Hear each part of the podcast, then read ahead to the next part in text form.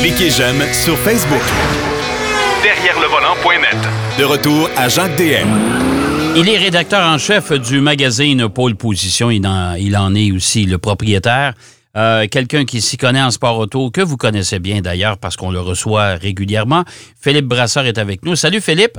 Oui, salut Jacques. Ben, écoute, plusieurs sujets euh, d'actualité. Euh, il s'embrasse des choses en sport auto depuis les derniers jours. Bon, évidemment, l'accident de Romain Grosjean euh, au dernier Grand Prix, ça a été terrible. Euh, on ne reviendra pas. Moi, je veux pas avoir ton opinion sur le travail des commissaires, euh, de l'équipe médicale et compagnie. Je pense que tout le monde est d'accord, c'est unanime. Ils ont fait un excellent boulot. Maintenant, moi, la question que je me pose, comment se fait-il qu'on endure encore une fois des... des, des, rails de protection comme on a vu? Moi, euh, ce que j'en connais du sport auto, c'est que de plus en plus, on veut éliminer ce type de protection parce que la voiture peut se glisser justement euh, entre des rails et provoquer euh, la mort du pilote. Et là, on le voit, c'est exactement ça qui est arrivé. Il n'est pas mort une chance, mais ça aurait pu être dramatique, cette histoire-là ça aurait pu être beaucoup plus grave, indépendamment de toutes les normes de sécurité des monoplaces et euh, de la sécurité, je dirais, active aujourd'hui, c'est-à-dire les combinaisons anti-feu, casque et autres. Mais c'est vrai, comme tu le dis, il y a un problème avec l'histoire des, rails euh, qu'on appelle, euh, je pense qu'on devrait ne plus utiliser le mot rail de sécurité, parce que c'est vrai qu'avec une monoplace lancée à 250 km heure, bourrée de carburant, on voit ce que ça peut donner avec l'accident de, de Romain Grosjean c'est vrai qu'il a eu beaucoup de chance quand même, indépendamment des normes de sécurité, parce que s'il était tombé inconscient suite à ce choc-là, il n'y a personne qui aurait pu aller chercher dans, les flammes, malheureusement. Donc, je dirais que c'est vrai que le problème avec ces rails de sécurité, c'est un rail, c'est un problème de sécurité, Jacques, mais c'est aussi un problème, je dirais, d'intérêt pour les courses. Parce qu'on voit qu'il y a beaucoup de circuits qui ont ce qu'on appelle le grade 1, c'est-à-dire des pistes qui peuvent accueillir des championnats du monde de la FIA, comme la Formule 1, comme le championnat du monde d'endurance. Et on le voit avec des, circuits, pas juste Bahreïn, mais aussi par exemple les 24 heures du Mans, où là aussi il y a des rails. Et qu'est-ce qui arrive? Il y a une voiture qui fracasse un rail, c'est un prototype, c'est une voiture lourde. Résultat, eh bien, on se retrouve à avoir 50 euh, minutes de voiture de sécurité qui tourne sur la piste pendant la course parce que on doit aller reconstruire des rails. C'est totalement absurde. Ce n'est plus dans la réalité du sport automobile d'aujourd'hui. Et ce que je remarque, c'est qu'on voit des organisateurs de Bahreïn qui, pourtant, c'est pas ceux qui ont les plus petits budgets de la Formule 1. Hein, ces organisateurs-là, ils sont pas trop pauvres, on va être gentil en disant ça ces organisateurs-là, on ne leur impose pas des barrières Tech Pro, par exemple, comme on l'impose à plein d'autres organisateurs qui pourtant doivent composer avec des plus petits budgets. Et donc, moi, je pense qu'à un moment donné, soit on a de ce qu'on appelle en bon français les safer barriers, comme on a en IndyCar ou en NASCAR, c'est-à-dire un, mur de béton, mais devant, on a des murs en styromousse de manière justement à absorber beaucoup plus le choc et que la voiture rebondisse et glisse le long du mur, ou alors on a des barrières Tech Pro, comme on le voit que c'est imposé de plus en plus sur les pistes européennes. Je trouve qu'à un moment donné, les bons vieux rails de sécurité, ça n'a plus leur place. Ben, euh, même au Grand Prix du Canada, je pense qu'on en a pas de ces rails-là maintenant. De plus en plus au Grand Prix du Canada, ce sont des barrières Tech Pro qui ont euh, effectivement, il y avait des murs en béton et en plus on a ajouté des barrières Tech Pro. Donc je dirais qu'à ce niveau-là, on a vraiment été euh, doublement sécuritaire et doublement moderne dans la prise de conscience de la sécurité. Bon, écoute, ça sera une histoire à suivre. Moi, je suis convaincu que suite à cette euh, à ce drame, à cet accident très spectaculaire. Je pense que la FIA va prendre des mesures. D'ailleurs, c'était assez particulier. Lors du reportage télé, on voyait soudainement un Jean Todd euh, euh, avec son masque, euh, mais vraiment concentré sur son téléphone. Et puis, j'ai l'impression que là, on, a dû immédiatement prendre acte de cette, cette situation-là. Et ça va faire partie des discussions probablement pendant tout l'hiver. Ça doit, ça doit, parce que c'est certain, comme je l'ai dit tout à l'heure, euh, on ne peut pas avoir deux types de sécurité sur des circuits qui reçoivent la même homologation. Je veux dire, dès l'instant c'est une piste homologuée grade 1, euh, bon, ben, elle est pour tous les événements du championnat du monde de Formule 1 et d'autres championnats du monde, mais il faut à ce moment-là que toutes les pistes respectent les mêmes normes. Donc, c'est vrai que le, fameux trois rails de sécurité, euh, comme on l'a vu ici à Bahreïn et comme on le voit sur plein d'autres circuits, il est encore très utilisé sur beaucoup de circuits aujourd'hui. Mais généralement, ce qu'on va faire, c'est qu'on va mettre des murs de pneus ou on va mettre justement euh, certains équipements de sécurité par-dessus le rail. Laisser un rail comme ça à nu, je veux dire comme ça, c'est quand même aujourd'hui assez rare et heureusement parce qu'on voit qu'est-ce que ça peut provoquer. Oui, bien, tout à fait. Euh, autre nouvelle euh, avant de passer euh, à la Formule E, mais il y aura un troisième Schumacher qui va se pointer. On a eu la confirmation cette semaine. le fils de Michael Schumacher, Mick Schumacher, s'amène en Formule 1 pour la prochaine saison. Oui, tout à fait. Il faut dire Mick parce qu'il est allemand, même s'il est né en Suisse, dans le fond. Mais euh, c'est vrai que Mick Schumer, le fils de Michael Schumer, 21 ans seulement. Et donc, euh, il, euh, pour l'instant, il est en quête d'un premier titre en Formule 2 cette saison. et puis, donc, il a été confirmé par l'écurie Haas de Formule 1 ça va être cette écurie-là, dans le fond, engagé Grosjean et Magnussen, deux pilotes de beaucoup d'expérience depuis quatre ou cinq ans maintenant en Formule 1, quatre dans le cas de Magnussen, cinq dans le cas de Grosjean. Et là, ils vont se retrouver avec un duo de jeunes pilotes recrues tous les deux parce que le coéquipier de Mick Schumacher, ce sera Nikita Mazepin, un pilote russe qui lui amène euh, beaucoup d'argent. Euh, donc, c'est vrai que ça va être deux pilotes qui arrivent de la Formule 2. Et Mick Schumacher, ben, on a beaucoup, évidemment, hâte de voir quelles seront ses performances. Il a un parcours un petit peu plus difficile que son père, en tout cas, qui n'avait même jamais fait de Formule 2, qui était passé directement de la Formule 3 à la Formule 1.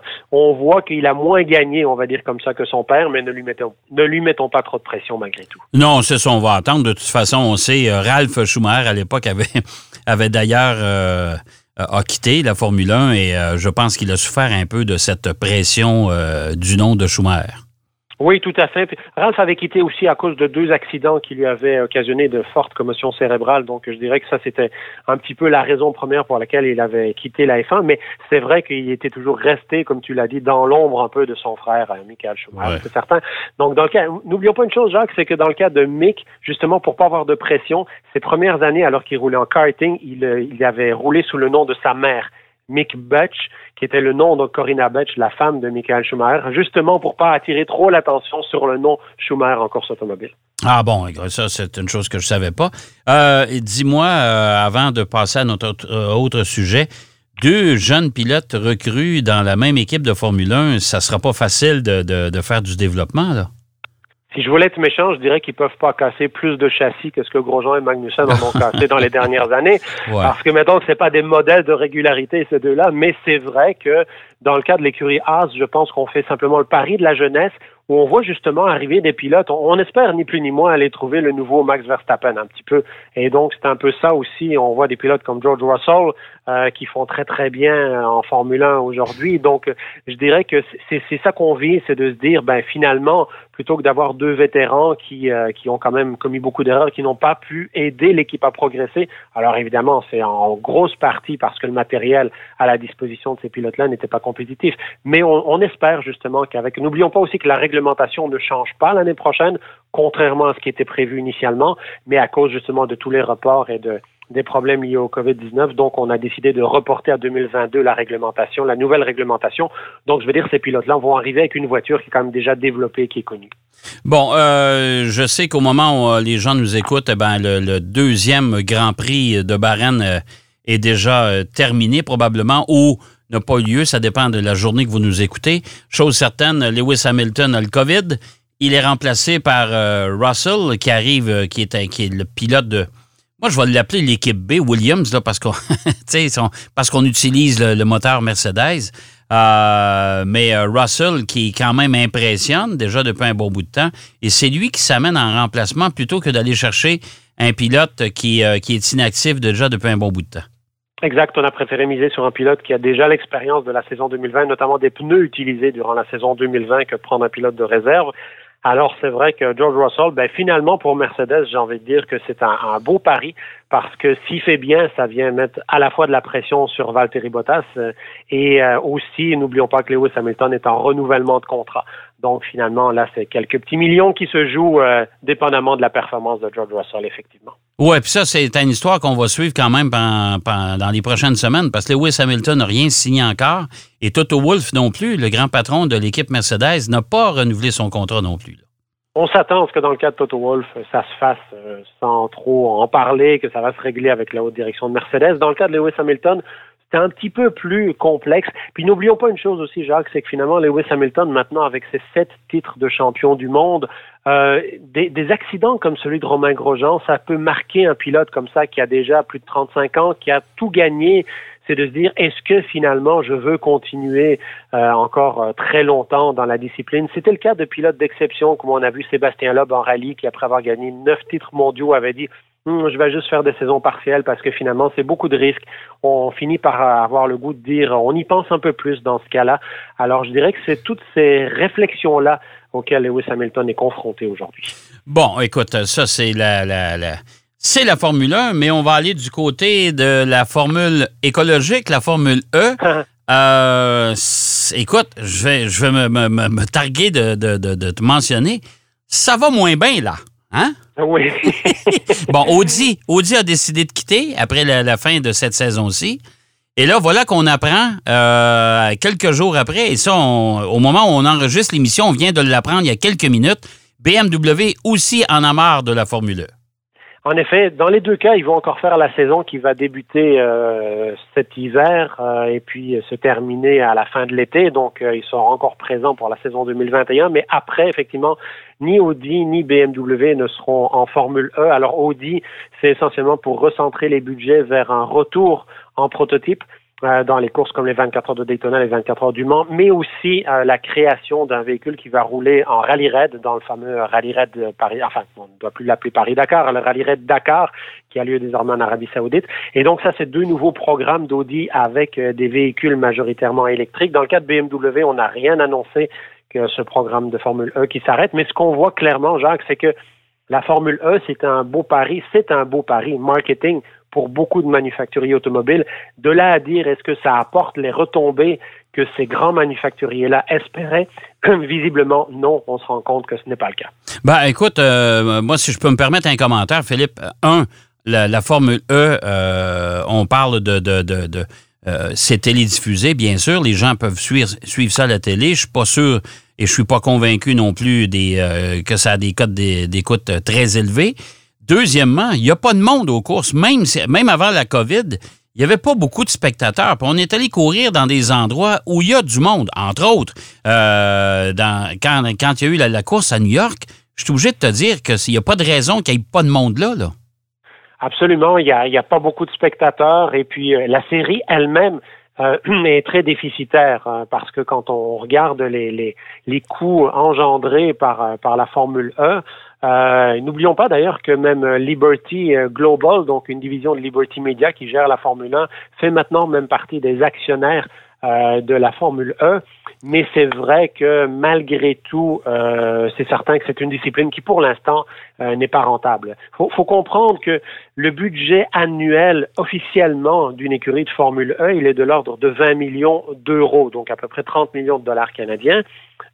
c'est en principe beaucoup moins que la Formule 1. Sauf que le problème, c'est que n'est pas inclus là-dedans tout ce qui est le développement de la partie euh, motorisation, c'est-à-dire les batteries et toutes ces choses-là. Et c'est finalement ça qui est le plus coûteux. C'est pas de fabriquer des châssis. Les châssis sont les mêmes pour tout le monde en Formule 1. Donc c'est certain que malgré tout, c'est beaucoup d'argent pour relativement peu de retombées. On espère que ça va s'améliorer, mais c'est certain que pour l'instant, en tout cas, il y a deux des quatre manufacturiers allemands qui sont impliqués en Formule 1, les deux autres étant Mercedes et Porsche. Donc Audi et BMW qui ont décidé de se retirer à la fin 2021. Et ça, est-ce que ça va pousser d'autres constructeurs à quitter? Parce que euh, je trouve ça quand même assez curieux qu'un deuxième constructeur décide de quitter quelques jours après la, première annonce. Oui, tout à fait. Ben, c'est vrai que les manufacturiers allemands ont un petit peu tendance à fonctionner souvent comme les, comme les manufacturiers japonais dans une discipline. S'ils voient qu'un des leurs se retire, ils se disent, oh ben, c'est peut-être qu'eux sont arrivés à la conclusion que c'était pas rentable, on va réévaluer tout ça. Euh, et donc, c'est un petit peu la même chose. Mais, mais dans le cas d'Audi, je dirais que c'est, je, pense que clairement, Audi, on savait que c'était strictement de l'argent qui venait du département marketing pour gérer la Formule 1. Et je crois que Audi Sport souhaitait avoir d'autres projets. Euh, dans le cas de BMW, comme je disais, c'est plus nébuleux parce que eux n'ont pas informé, n'ont pas communiqué pour dire qu'ils s'en allaient dans une autre discipline en remplacement. Donc, de ce côté-là, on va voir qu'est-ce que ça va donner. Mais c'est certain que de dépenser autant d'argent sur la mobilité électrique, c'est une chose. Mais finalement, cet argent-là, les manufacturiers se disent, ben, on va le développer sur la voiture, on va le dépenser sur le développement de la voiture de rue. Donc, c'est là où finalement, le principe de la Formule E, pour le moment, est un petit peu remis en question par rapport à cela. Oui, et euh, dernière annonce aussi euh, cette semaine euh, qui, a, fait un peu de bruit, c'est Volkswagen qui décide de se retirer complètement du sport automobile. Oui, tout à fait. Ben, disons que dans le cas de Volkswagen Motorsport, il n'y avait plus qu'une présence euh, via des écuries privées en rallye et en rallycross parce qu'on sait que le, plan de faire rouler le prototype euh, IDR notamment dans les courses de côte et tout ça, ce, ce projet-là était arrivé à la fin finalement de ce que de ce qu'on voulait en faire. Donc, il aurait fallu se lancer dans un tout nouveau développement. Puis, n'oublions pas quand même que Jacques Volkswagen, ça fait partie du groupe VAG, donc qui regroupe Audi, qui regroupe Porsche aussi. Donc, moi, je me dis que normalement, on aurait dû voir peut-être Volkswagen retourner en rallye raid parce que n'oublions pas qu'ils avaient déjà gagné le Dakar avec les Touaregs. Finalement, on a décidé que ça serait Audi et que Volkswagen ne sera pas présent en sport automobile pour les prochaines années. Je dirais que ce sont finalement on joue un petit peu à l'intérieur des marques. Ce n'est pas nécessairement comme si c'était tout le groupe qui avait décidé de se retirer du sport automobile, mais c'est vrai que ça a une, image un petit peu négative de dire, bon, ben voilà, un manufacturier allemand de plus qui sortir du sport automobile. Oui, mais les autres marques du groupe vont être euh, encore plus présentes, peut-être. Ouais, puis de toute façon, Volkswagen, faut qu'il se concentre vraiment, et ça, c'est tous les budgets requis euh, dans se refaire une image après le fameux Dieselgate et compagnie avec les voitures électriques. Fait que je pense qu'ils ont pas mal de boulot à, accomplir avant de se lancer dans le sport auto. Hey, merci, mon cher Philippe. Ça a été encore une fois bien intéressant. Et puis, on va se reparler euh, probablement bientôt pour faire un bilan de cette saison 2020 euh, de Formule 1 et de sport auto euh, version COVID. Ça, ça serait intéressant. OK? Merci beaucoup de l'invitation, Jacques. merci. Philippe Brasseur, rédacteur en chef et propriétaire du magazine Pôle Position. la référence en sport auto, bien sûr. Au Québec, on va aller faire une pause, si vous le voulez bien. Au retour de la pause, Marc Bouchard est avec nous derrière le volant. De retour après la pause. Pour plus de contenu automobile, derrière le volant.net.